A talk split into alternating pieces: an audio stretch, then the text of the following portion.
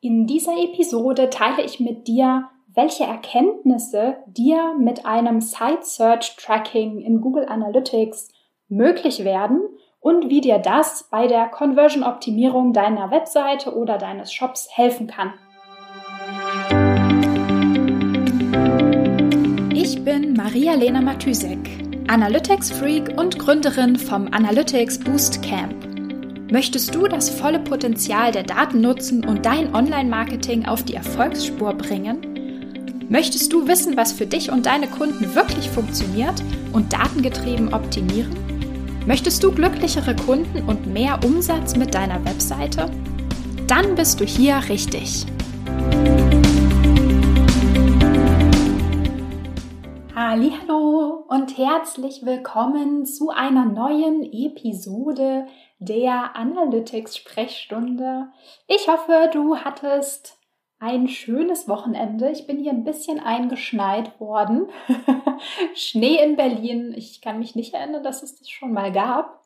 Ähm, was ich total interessant finde, ist, dass hier sehr viele Eltern mit ihren kleinen Kindern mit einem Schlitten unterwegs sind. Und ich frage mich, wo um alles in der Welt haben diese Menschen die Schlitten plötzlich her? Es gibt nie Schnee in Berlin.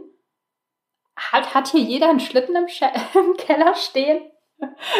Ich weiß nicht. Das war das Mysterium meines Wochenendes.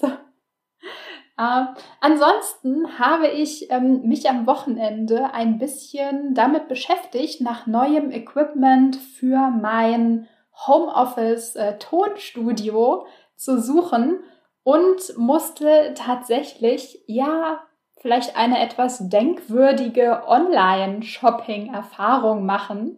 Und zwar war ich wirklich nach einer, nach einer bestimmten Zeit super gefrustet, weil mich ähm, ein Online-Shop den allerletzten Nerv gekostet hat. Ich habe nämlich ähm, nach einem neuen Mikrofon-Schallschutz für mein ähm, Podcast-Mikro gesucht. Und ähm, ja, also bin ich in äh, den Online-Shop meines Vertrauens gegangen. Ähm, also in ein Musik, Tonstudio, Fachhandel, Online-Shop, wie auch immer man das nennt. Ich habe also in dem Shop zuerst einfach mal unter Mikrofonzubehör gesucht. Ewig rumgeklickt, nichts gefunden, was irgendwie nach einem Schallschutz für ähm, mein Mikro aussah. Okay, blöd. Was mache ich? Ich, hm, okay, keine Ahnung, wie das heißt. Bin ja kein, bin ja kein Tonstudio-Fachmann oder Fachfrau. Ähm, also habe ich einfach gegoogelt, wie dieses Ding tatsächlich professionell genannt wird, was ich da gesucht habe. Und aha, habe herausgefunden, das Ding heißt Mike Shield. Okay, super. Also zack, zurück in den Online-Shop, tipp, tipp, tipp, habe ich Mike Shield in die Suche eingegeben und tata, ich habe herausgefunden, dass sich das Produkt, also diese Mikrofonschall-Dinger, in der, in der Kategorie Tonstudio befinden. Das heißt, ich habe irgendwie die ganze Zeit unter Mikrofonzubehör gesucht, weil ich mir dachte, ja, das ist ein Schallschutz für ein Mikrofon, also Mikrofonzubehör. Stattdessen war es aber in der Kategorie Tonstudio. Toll! Immerhin, äh, wie gut, dass dieser Shop eine On-Site-Suche hat, die mir tatsächlich weiterhelfen konnte. Aber trotzdem war dieses ewige Rumsuchen und dann auch noch googeln, wie das Ding überhaupt heißt, etwas frustrierend. Und dann dachte ich mir, hey, das hätte man doch mit Google Analytics und einem guten Tracking und einer On-Site-Optimierung ganz einfach beheben können. Und deswegen dachte ich mir, damit das deinen Shop-Besuchern nicht auch passiert und sie nicht auch ein total, total entnervt aus einem Online-Shop kommen, stelle ich dir in dieser Episode einfach mal eine mögliche Lösung vor. Natürlich komplett datenbasiert und ähm, ja, umgesetzt in Google Analytics. Und zwar ist das Geheimnis was diesem Shopbetreiber hier geholfen hätte, das Site Search Tracking von Google Analytics. Und ich werde dir äh, in dieser Episode einmal erklären, was das eigentlich ist, wie du es einrichten kannst und natürlich, welche Erkenntnisse für die Optimierung der Website oder deines Shops du damit möglich machst. Okay, starten wir mal. Was ist Site Search Tracking? Und zwar ist das relativ simpel ein eigener Report, eine eigene Reporting-Sektion ähm, in Google Analytics findest du unter oder in den Verhaltensreports. Das heißt, ähm, Google Analytics ordnet das schon ganz korrekt da ein, wo man es auch ähm, ganz intuitiv suchen würde. Nämlich, wir wollen wissen, wie verhalten sich Nutzer auf der Webseite? Wie interagieren sie mit dem Content, mit den Produkten auf der Webseite? Und in diesem Report findest du praktisch eine Auflistung ähm, aller Begriffe, die Webseitenbesucher in deinem Shop oder in deiner, auf deiner Webseite so suchen. Also logischerweise, damit du dieses Reporting überhaupt aufsetzen kannst, brauchst du natürlich eine Suchmaske oder eine On-Site-Search auf deiner Webseite, damit das Ganze logischerweise auch getrackt werden kann. Sonst macht das ja keinen Sinn. So, also wie ähm, konfigurieren wir das oder wie funktioniert das eigentlich? Und zwar funktioniert das relativ simpel, muss ich sagen. Und zwar sucht Google Analytics nach bestimmten Parametern in der URL. Was bedeutet das? Also, stell dir vor, du bist ähm, in einem Online-Shop, klickst auf, das klein, auf die kleine Lupe, ein Eingabefeld öffnet sich, du tippst ein, keine Ahnung, Mike Shield, jetzt in meinem Fall, und klickst dann auf Enter. Damit lädt sozusagen die Seite und du siehst Suchergebnisse. In diesem Moment musst du einmal in die URL oben in dem Browser schauen und gucken, ob du dort das Wort, was du gerade gesucht hast, also in meinem Fall jetzt Mike Shield, ob das dort irgendwie in der URL auftaucht. Das brauchen wir nämlich, um das, ähm, ja, um diesen Report in Google Analytics selbst aufsetzen zu können. Und zwar wird das ziemlich häufig über sogenannte URL-Parameter abgebildet. Das heißt, du siehst dann oben in der URL ähm, irgendetwas wie, also erstmal ein Fragezeichen und dann sowas wie Search oder Term oder irgendetwas, was ausdrückt, Achtung, hier kommt jetzt der Suchbegriff, den der Nutzer gerade gesucht hat. Und dann zum Beispiel Fragezeichen Search ist gleich, in meinem Fall Mike Shield. Das heißt, das Wort, was ich gesucht habe, den, mein Suchbegriff, der taucht in der URL auf. So, das sind sozusagen die Voraussetzungen, die wir brauchen, um das Tracking in Google Analytics selbst abbilden und konfigurieren zu können. Es gibt auch noch andere Möglichkeiten, dazu sage ich auch gleich noch was. Ähm, genau, so, wenn du herausgefunden hast, wie für deinen Shop dieser, ähm, dieser Term heißt, also wenn es lautet Fragezeichen, Search ist gleich und dann der Suchbegriff, dann ist der Term, nach dem du suchst, der Parameter Search. Den nimmst du, merkst ihn dir, kopierst ihn dir, gehst dann in die Einstellungen der Datenansicht und dort findest du unten ein Feld, wo du ähm, wo Site Search steht und wo du sozusagen diesen Begriff einfach reinkopieren kannst und Google Analytics damit sagen kannst, immer wenn dieser Begriff in der URL auftaucht, bedeutet das, dass ein Nutzer den, den Begriff praktisch, der danach kommt, gesucht hat. Und bitte nimm, bitte liebes Analytics, nimm diesen Begriff in das Reporting auf und kommuniziere damit, dieser Suchbegriff wurde gerade von einem Nutzer gesucht. So, das, das war's auch schon. So einfach ist die Umsetzung oder das Aufsetzen von dem Site Search Tracking, wenn alles optimal, also wenn technisch sozusagen alle Voraussetzungen optimal gegeben sind. Schwierig wird es immer dann, wenn die Suche auf deiner Webseite oder in, in deinem Shop dynamisch erzeugt wird. Das heißt, wenn der ähm, Webseitenbesucher einen Suchbegriff eintippt und noch gar nicht Enter gedrückt hat oder einfach während dem Tippen schon eine Vorschau oder schon Suchergebnisse angezeigt werden. Das ist natürlich ähm, für den Nutzer prima, also aus User Experience Sicht, aber fürs Tracking ist das ein bisschen schwieriger, weil ähm, der Nutzer natürlich suchen kann und auch auf ein angezeigtes Ergebnis schon klicken kann, ohne dass Google Analytics das irgendwie mitbekommen kann, weil in dem Moment ja noch kein Reload der Seite oder sonst was stattfindet.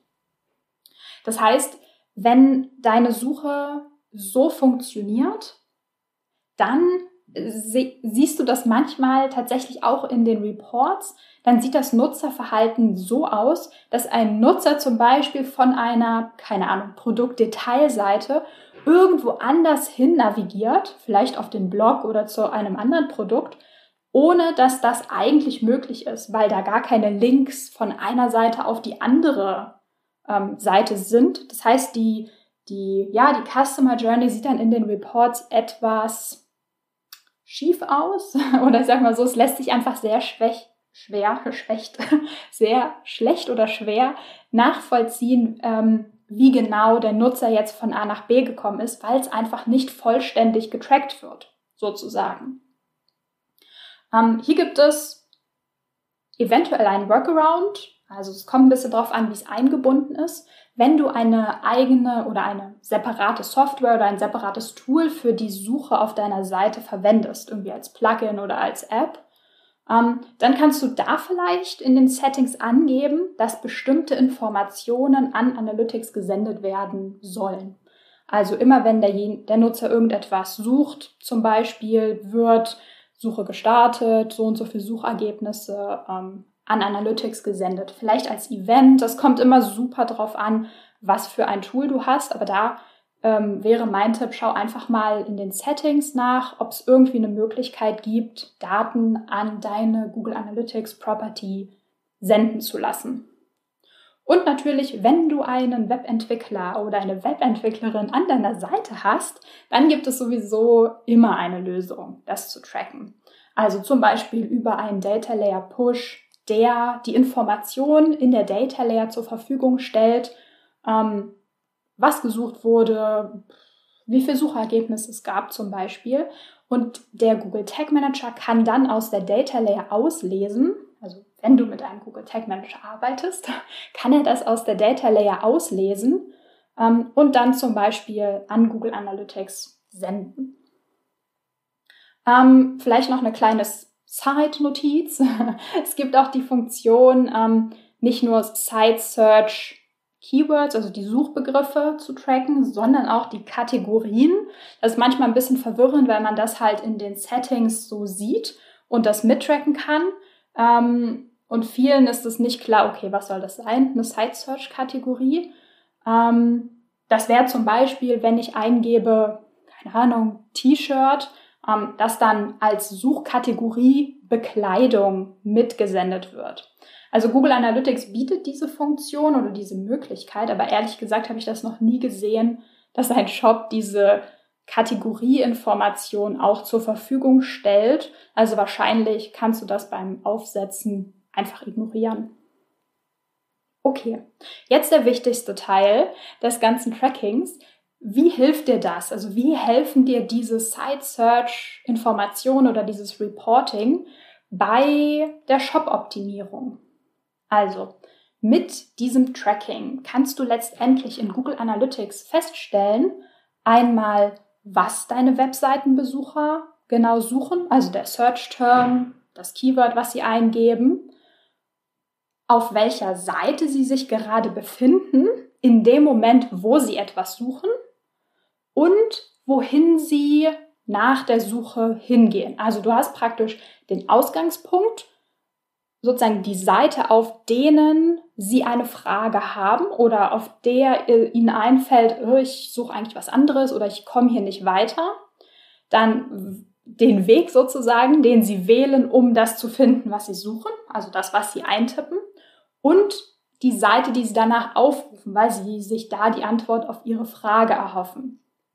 Ähm, es gibt auch noch weitere Metriken, die dir in diesem Reporting zur Verfügung stehen. Das sind zum Beispiel so Sachen wie ähm, Search Refinement, als Information, wie oft ähm, eine Suchanfrage geändert oder nochmal neu eingegeben wurde. Ähm, ja, aber ehrlich gesagt finde ich persönlich das nicht so hilfreich. Also die Metrik an sich ist natürlich interessant, aber in meiner Erfahrung machen das A super wenig Nutzer. Also du kannst ja mal schauen in dem Reporting, wie viele deiner Webseitenbesucher eigentlich wirklich die Suche benutzen. Und was ich total oft sehe, ganz oft kommt es vor, dass Leute sich vertippen und dann das nochmal eingeben. Und das sind natürlich aus Google Analytics Sicht zwei unterschiedliche Wörter. Das heißt, jeder Rechtschreibfehler wird da als sogenanntes Search Refinement ähm, gezählt.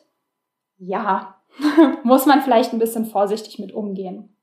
Aber meiner Meinung nach sind diese drei Basisdaten, nenne ich das mal so, also wo war der Nutzer vorher, was hat er gesucht und wo ist er danach hingegangen, schon mega, mega hilfreich, weil es dir natürlich dabei hilft, Antworten auf die, ja, auf so Fragen zu finden wie, wo genau hat der Nutzer Zweifel bekommen oder sind irgendwie Fragezeichen aufgetaucht? Wo vermutet er auch Produkte oder auch Informationen und findet sie dann nicht? Also sozusagen Infos über den Ausgangspunkt der Suche. Dann natürlich, was will er eigentlich wissen? Wie nennt er das auch? Also wie ist der genaue Begriff, nach dem er suchen würde und den er im Kopf hat? Ähm, sucht er oder sie vielleicht auch bestimmte Produkte oder Marken oder auch bestimmte Seiten? Also das funktioniert, also dieses Site Search Tracking funktioniert ja nicht nur für Shops oder ist nicht nur für Shops super wertvoll, sondern natürlich auch für Content-Portale oder keine Ahnung, Affiliate-Seiten oder auch einfach Blogs. Das heißt, vielleicht sind irgendwie Verlinkungen zwischen Blogartikeln nicht da. Der Nutzer will, findet einfach die Information, nach der er gesucht hat, in dem Blogartikel nicht. Die Frage wird einfach nicht beantwortet und er sucht dann nach weiteren Informationen zu seiner Frage, die er in diesem Blogartikel nicht gefunden hat, in der Suche, um einen weiteren Blogartikel zu finden.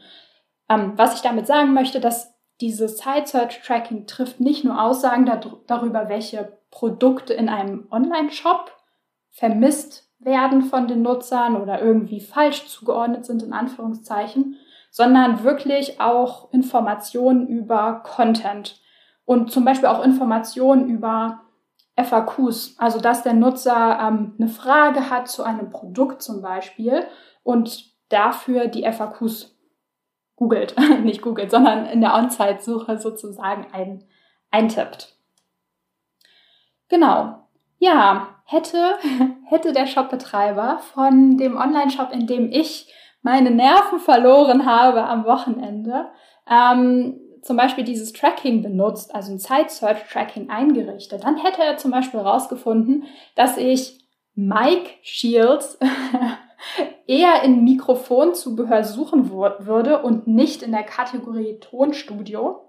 Und wenn du zum Beispiel auch sowas dann feststellst in dem Reporting, könntest du halt zum Beispiel das Produkt umsortieren oder einfach doppelt listen, wenn der Nutzer das nicht nur da, sondern auch an anderer Stelle vermuten würde oder überhaupt nicht da, sondern nur an anderer Stelle vermuten würde. Ja, Fazit der ganzen Sache. Ähm, ich finde das Site Search Tracking ähm, super hilfreich, vor allem in Anbetracht der Tatsache, wie super einfach es meistens aufzusetzen ist. Und es hilft dir einfach, ja, auf super einfachem Wege, würde ich sagen, herauszufinden, wo Nutzer genau Probleme haben, etwas zu finden, wonach sie gerade suchen. Nach Infos, nach Produkten. Ja. Und ähm, ja, diese Probleme kannst du dann natürlich super einfach beheben mit diesen Daten als Grundlage und so die Webseitenbesucher glücklich machen oder zumindest äh, verhindern, dass sie so unendlich frustriert sind, wie ich in dem Fall, weil ich dieses Mic Shield nicht gefunden habe. Ja, supi. Das war's von mir. Äh, zum Site Search Tracking und wie es dir dabei helfen kann, deinen Online-Shop oder auch ähm, deine Webseite zu optimieren und deine Besucher zufrieden zu machen. Supi, dann würde ich mal sagen, du hörst morgen wieder von mir. Bis dann, ciao, ciao. Wenn dir die Folge gefallen hat und du etwas mitnehmen konntest, dann würde ich mich mega über eine Bewertung freuen. Abonniere den Podcast, teile ihn mit Freunden und Kollegen und wenn du selbst eine Frage hast, die ich dir in der Analytics-Sprechstunde beantworten kann, dann schreib sie mir auf jeden Fall per Mail an maria.analyticsfreak.com, auf Facebook oder über LinkedIn.